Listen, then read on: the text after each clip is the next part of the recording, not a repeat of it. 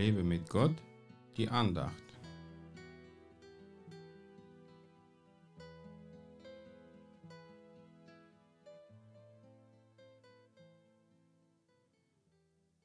Und als Jesus ihren Glauben sah, sprach er zu dem Gelähmten, sei guten Mutes, Kind, deine Sünden sind vergeben. Und sie, einige von den Schriftgelehrten, sprachen bei sich selbst, dieser lästert. Und als Jesus ihren Gedanken sah, sprach er, warum denkt ihr Arges in euren Herzen? Denn was ist leichter zu sagen, deine Sünden sind vergeben, oder zu sagen, steh auf und geh umher? Damit ihr aber wisst, dass der Sohn des Menschen Vollmacht hat, auf der Erde Sünden zu vergeben, dann sagt er zu dem Gelähmten, steh auf, nimm dein Bett auf und geh in dein Haus. Und er stand auf und ging in sein Haus. Matthäus 9, Verse 2 bis 7. Diese Geschichte zeigt uns einige wichtige Dinge. Erstens, wenn jemand krank ist, muss er zu Jesus gebracht werden.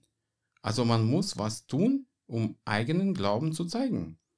Wenn Jesus sieht, dass wir an seine Heilungskraft glauben und prüft, wo die Ursache der Krankheit ist, dann tut er das Nötige, um zu heilen.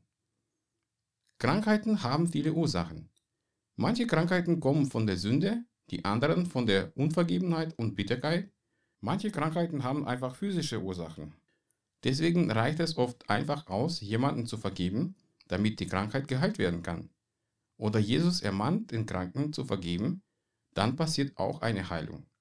Nun, in dem Fall haben die Schriftgelehrten Jesus der Lästerung beschuldigt, weil sie einfach nicht wussten, dass durch einfache Vergebung ohne Opfer, Fasten schon eine Heilung stattfinden kann.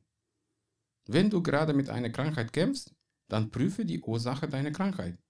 Lass Gott dir zeigen, wo du vielleicht vergeben oder ihn um Vergebung bieten musst. Wenn deine Krankheit eine physische Ursache hat, zum Beispiel Unfall, dann musst du vielleicht längere Zeit im Glauben ausharren, damit Gott dir eine Heilung schenkt. Eines kann ich dir versichern, Gott will, dass es dir auch körperlich gut geht. Glaubst du das? Gott segne dich.